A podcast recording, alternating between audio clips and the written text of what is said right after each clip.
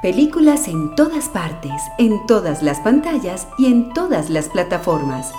¿Cuál escoger? Aquello que alivie y alimente nuestro espíritu. Para que el cine nos salve de la realidad, Radio Cinema. En Cámara FM, Radio Cinema. Cine conversado con Santiago Gutiérrez y Samuel Castro.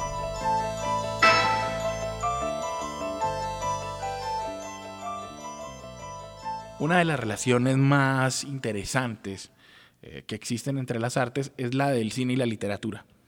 Normalmente el cine toma novelas exitosas, libros grandiosos o a veces malitos también y hace adaptaciones y las convierte en películas. Esa es la eh, norma o lo más tradicional que, se, que hay entre, en esa relación entre el cine y la literatura. Pero también ocurre que los escritores y sus vidas se convierten en tema en sí mismos de películas.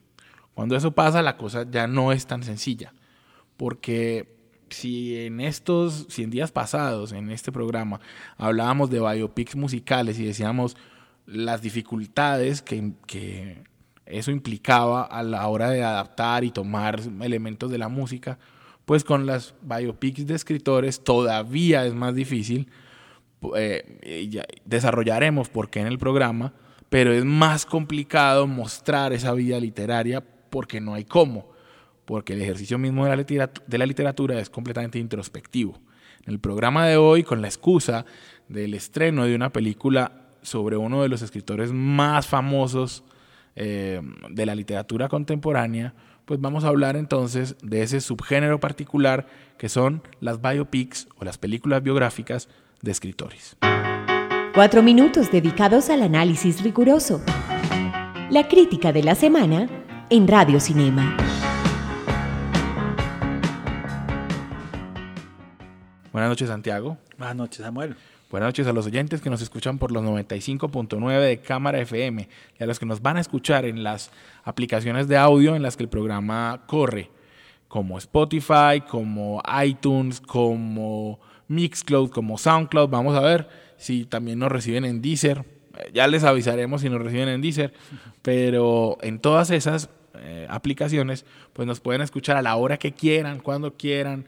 Eh, y, esa es la ventaja, digamos, del mundo del podcast. Recuerden que eso les permite escribirnos a las direcciones de Twitter del programa y de la emisora. La, la, dirección de Twitter de la emisora es arroba cámara FM, la del programa es arroba FM Radio Cinema. Y nosotros tenemos nuestra dirección particular, cada uno. La de Santiago. San Gutiérrez J. La mía es arroba somos el escritor. Santiago se estrenó en Medellín la película Tolkien. Ajá. Una biopic que toma los años más o menos de juventud, de infancia y juventud de, del escritor J.R.R. Tolkien, el autor del Señor de los Anillos y por el que por el que es mundialmente reconocido. Una película que, digamos que uno no, no, pensaba mucho en, su director, Dom Karukowski, eh, fue famoso hace unos, unos añitos con una película que se llamaba Tom de Finlandia, que tuvo paso por ciertos festivales. Yo, digamos que este es como su paso al, al mainstream. Eh, y aunque tiene cosas interesantes, aunque la película a los fanáticos de la obra de Tolkien les va a gustar, porque les da unas conexiones vitales acerca con la obra, yo diría que es una película, tal vez uno de los adjetivos que más me parece peligroso, Santiago, es una película correcta. Eh, y eso, eso a, a, mí me parece grave. Cuando a vos te digan, es una película correcta. Huí como de la peste porque significa que no está mal, pero tampoco está bien. Exacto, es ni fría ni caliente. Exactamente. Y eso es lo que me pasó. Eso es lo que me pasó con Tolkien, porque eh, aunque Nicholas Holt, que es el protagonista, Nicholas Holt, ustedes acuérdense de él, es el que hace de bestia en la última generación de los X-Men, o ese muchachito tierno y medianamente gordo de Abaura Boy, pues que ya creció y ya, ya se ve grande, obviamente, eh, hace un eh, Tolkien interesante a la hora de que entendamos que Tolkien eh, era un muchacho que había quedado huérfano a muy temprana edad, que su mamá no podía sostenerlo, después quedó huérfano también de madre y quedó a cargo de un capellán eh, o de la iglesia, y la iglesia era la que pagaba sus, eh, sus gastos. Por lo tanto, cuando va a la universidad tenía casi que la obligación de ganarse las becas para poder estudiar. Esa parte, eh, digamos que las penurias de un escritor no es, no es algo novedoso. Luego hay una relación con unos amigos que, que llegan ahí en, cuando él entra a, un colegio privado y luego cuando va a Oxford, que continúa la amistad, dos de ellos se van para Oxford, dos, se van para Cambridge, eh, y continúa su relación y entonces ahí más o menos vamos desarrollando cuáles eran las particularidades de Tolkien. Y mira que incluso es aburrido mientras lo cuento. o sea, ese, ese, es el problema. Hay vidas que no deberían adaptarse al, al, cine. Ese es el principal error de esa película, creo yo. Y es que eh, habría sido mejor un corto animado, eh, títeres, no sé, qué sé yo, alguna cosa, pero, pero ah. eh, te, lo aseguro que em, la pobre Lily Collins, si se acuerdan de Lily Collins, era la que salía en True Grit. Em, la pobre Lily Collins no tiene tampoco como mucho que hacer, es la enamorada de él de, desde chiquitos. Estoy, ya, estoy, ya estoy pensando si, si Lily Collins era la de True Grit. Bueno, ya enseguida me fijo. Ya creo que no. Era, creo que era la de la de, de Blindside. La hija de The Blindside, esa es Lily ah, Collins. exacto, sí. Eh, perdón ahí por la confusión. Y entonces, ella ahí es una novia que tiene que se queda esperando porque también es pobre y que luego él vuelve y se, y se casa con ella. ya. fin. Sí, es una historia un tanto árida. Es muy simple y árida. y, se acaba cuando a, Tolkien lo nombran em, profesor en la universidad. Sin, o sea, entonces ahí el problema es que lo más interesante de la película es cuando coquetea con la fantasía. Ajá, cuando, claro. cuando, cuando en las visiones de Tolkien en la guerra él ve a Sauron. Ajá o ve a los caballeros negros, o ve ciertas sombras de dragones volando. Esa parte está muy bien pensada, te lo aseguro, es muy bonita. Pero vos no podés, hay una contradicción intrínseca en que lo mejor de una biopic sea lo que no es verdad, sea lo que es fantasía pura. Eh, sé que para que nos entendamos, yo dije que en Rocketman eso era de lo mejor. Ajá, exactamente. Claro, pero también dije que era porque era un espectáculo. creo que aquí se pudo haber hecho algo así. Exacto. No ser tan literal. Aquí hay una contradicción, es porque la forma te, te vende una película de una manera, Ajá. una biopic tradicional, y esos elementos, aunque son bellos, no hacen parte como de la naturaleza misma de la película. Sí, creo que el plot falla desde el comienzo, porque eh, el director tenía dos maneras de cómo explico cómo salió de la mente esta obra genial, o el otro camino era cómo narro la historia de un tipo genial. Sí. Y creo que ahí es donde empieza a fallar. Sí, no, y, el resto es que, lo vuelvo y digo, es que era una, era una vida que no había que adaptar. Así de simple, es como, no sé, eh, como si hacemos la vida, no, no, no voy a pensar en alguien colombiano, una, una vida simple, no sé, Santiago. Es decir, si hacemos, la, si hacemos una vida, tiene que empezar por emocionar. En la vida suya o la mía, para ir más allá. Pasemos, exactamente, pasemos a la sección de personajes, hablemos de las biopics literarias y ahí es más claro por qué ciertos escritores funcionan para biopics y otros no. Nos hacen reír, soñar y llorar. Aún así, no los conocemos. Personajes del cine en Radio Cinema. Santiago, es que el asunto con la escritura, con las vías de escritores, es que, eh, y comparémoslos con, lo, con el programa que hicimos sobre biopics musicales, yo a los músicos los pongo a tocar. Es decir, los pongo ahí en imagen y los veo en el escenario y los oigo. Son estrellas, digamos, que, que, la gente reconoce. Y ve su trabajo. Y ve su trabajo que es de cara a- al público. El Y- y- trabajo del escritor muchas veces es... No, muchas veces es un no, artesano metido. Todo. ¿Vos qué haces? O sea, solamente puedes poner a un man escribiendo frente a un computador o frente, o frente a un papel y una voz en off, porque ¿qué más haces? O sea, no, es. entonces ¿cómo sabes que es bueno? Lo pones más hábil con el, con, con el bolígrafo, no, no tenés esa...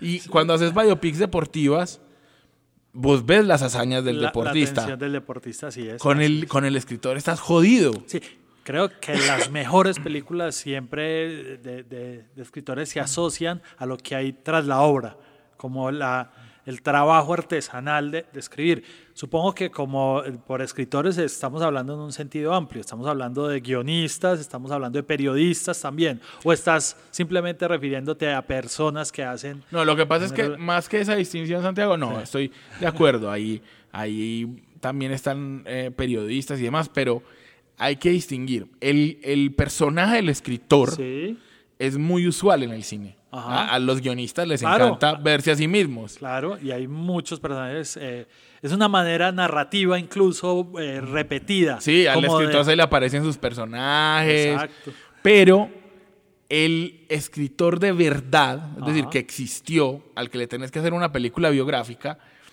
es, con ese no te puedes dar tantas licencias. Así es, así es, pues, por decir algo, alguien que utiliza mucho recursos del escritor es Woody Allen. Exacto, ¿Cierto? exactamente. Por las neurosis que Sí, tiene quien eh, escribe. exactamente, Entonces, la página en blanco. La página en blanco, pero son personajes inventados por él. O sea, ni siquiera es autobiográfico de Woody Allen como escritor. Exactamente.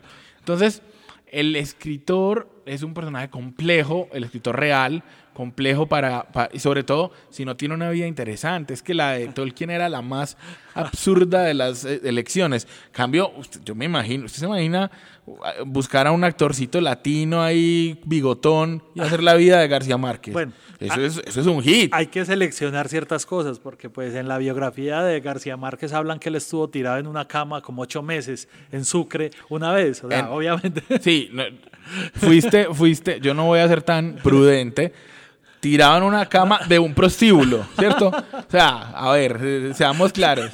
Bueno, entonces es difícil entrarlo. Pero bueno, hablando, digamos, ya de, de películas que ha- han dado un poco, que, que me gustan, pues creo que para empezar sería, me gusta El Capote de Philip Seymour Hoffman. No, venga, hablemos, hablemos un poquito de esa, esa merece cortinilla, porque para mí es un nuevo clásico. Sí, empecemos con la- las buenas y Eso. después nos vamos eh, degradando un poco. Hágale pues. se ganaron su lugar en nuestra memoria y en la historia del cine. Clásicos de ayer y de hoy, en Radio Cinema. Sí, no, lo de capote. El Capote de Philip Seymour Hoffman Ah. pues, es un punto altísimo. Oh, Eh, eh, empezando porque el todo, hay, una, hay unos actores que no dan con el casting. Definitivamente no, este Philip actor Seymour Hoffman era grande y gordo. corpulento y, y Yo- Capote era una persona pequeña. Para mí el talento de, de Hoffman es tan grande que uno lo ve pequeño. Sí, creo que esa es otra virtud de otra buena película sobre un autor que es eh, Tierras de Penumbra, de C.S. Lewis, que es la historia, que es el, de, el actor pues, de Narnia. De Sí, el autor de Narnia, que lo hace Anthony Hopkins. Que no se parece mucho tampoco, pero Anthony Hopkins tiene esa capacidad también de hacerte creíble, decir, sí puede ser este personaje. Sí, pero no, des- no despachemos tan Sí. rápido a Capote, porque es que Capote nos permite hablar de lo que decíamos. La vida de Capote era interesante.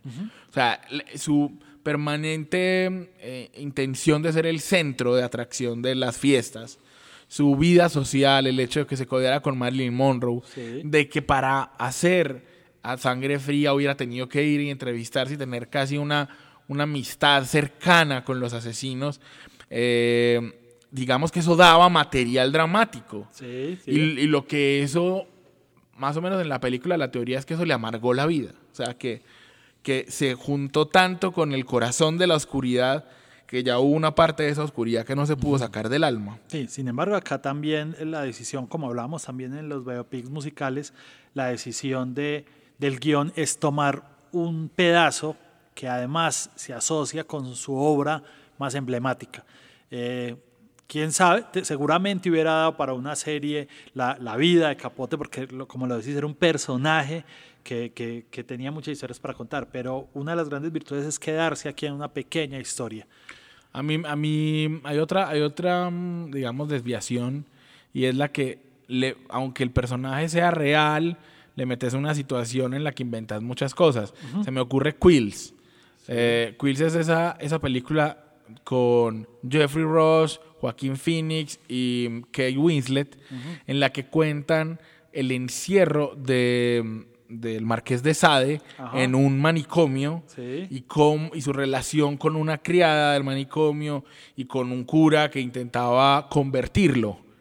Eh, y que finalmente, al final, la misma película se convierte en una obra de Sade. Eh, Exacto. Eh, Shakespeare enamorado toma también como este recurso, o sea, grandes libertades para hacer en esencia una comedia Sí, romántica. la- la- ahí tenían la ventaja de que Shakespeare no sabemos prácticamente nada, o sea, no sabemos ni quién fue realmente.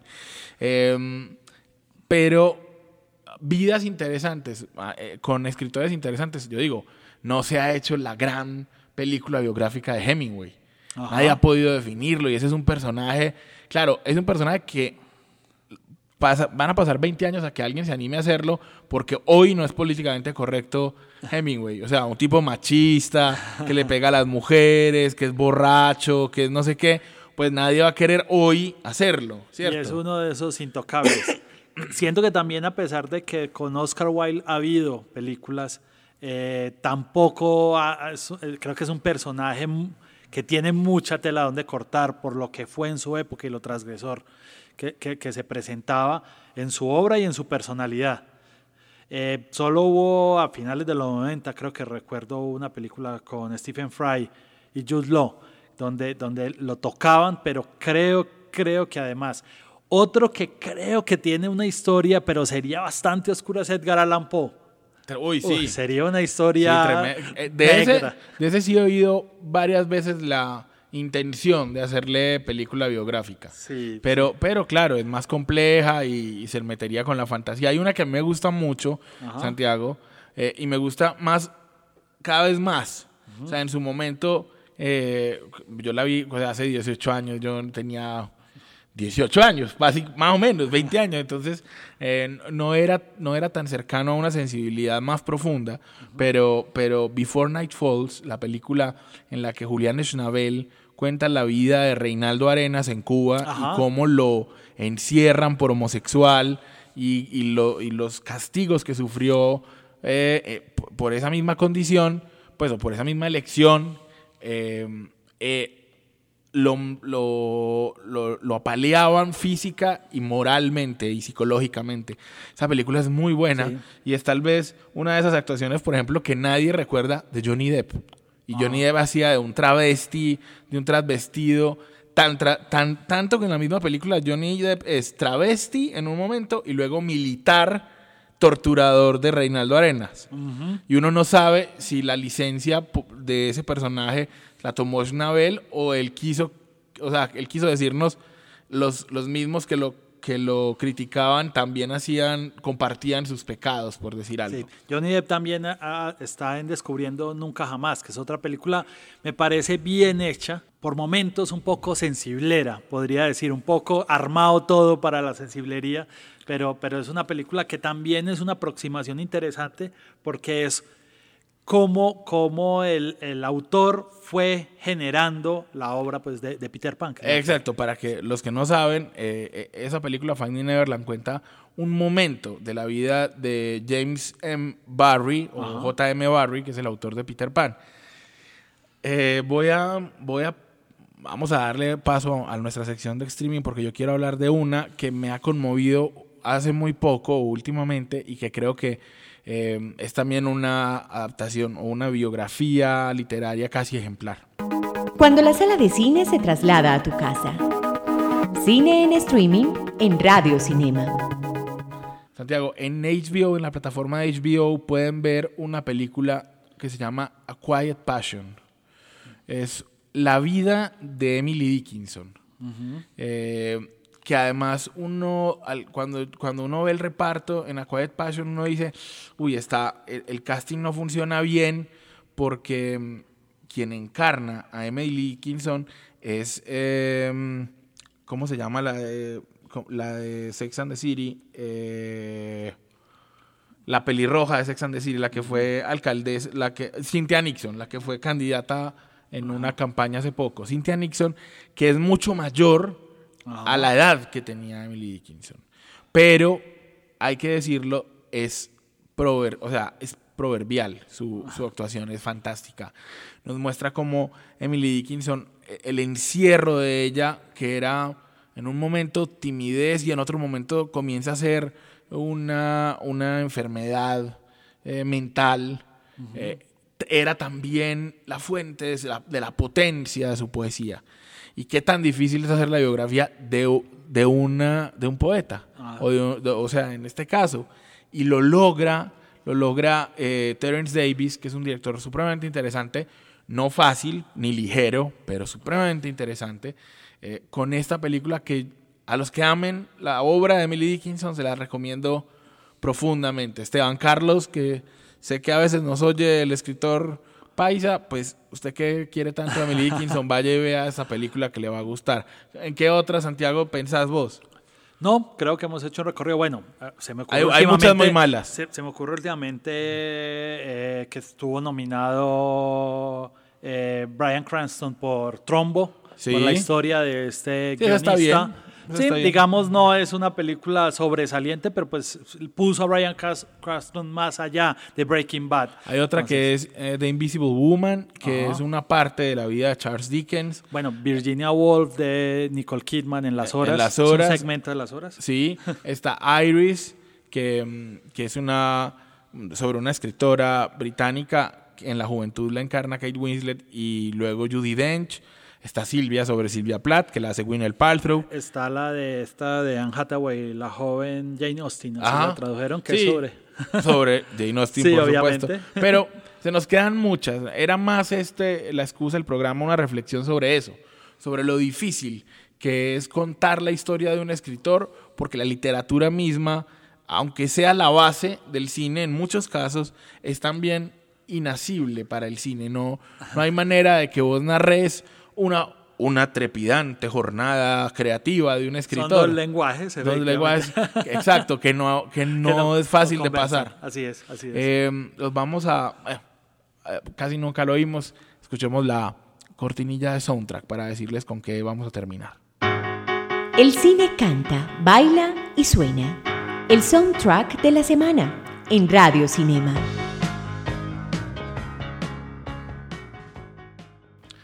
Santiago, la, de la que nos hubiéramos podido hablar todo el programa porque nos gusta mucho y porque, como lo dijimos, Philip Seymour Hoffman hace un milagro que es empequeñecerse, bajar su voz, aligerarla para escucharse él mismo como capote y por el que se llevó un merecidísimo Oscar, uno de los más merecidos del de, 2000 para acá, eh, y con una canción que se llama Hot Cha Cha de Bebo Valdés, que suena en capote en uno de esos bailes a los que asistía el hombre, pues con esa canción nos despedimos y les invitamos a que nos escuchen dentro de ocho días en Radio Cinema.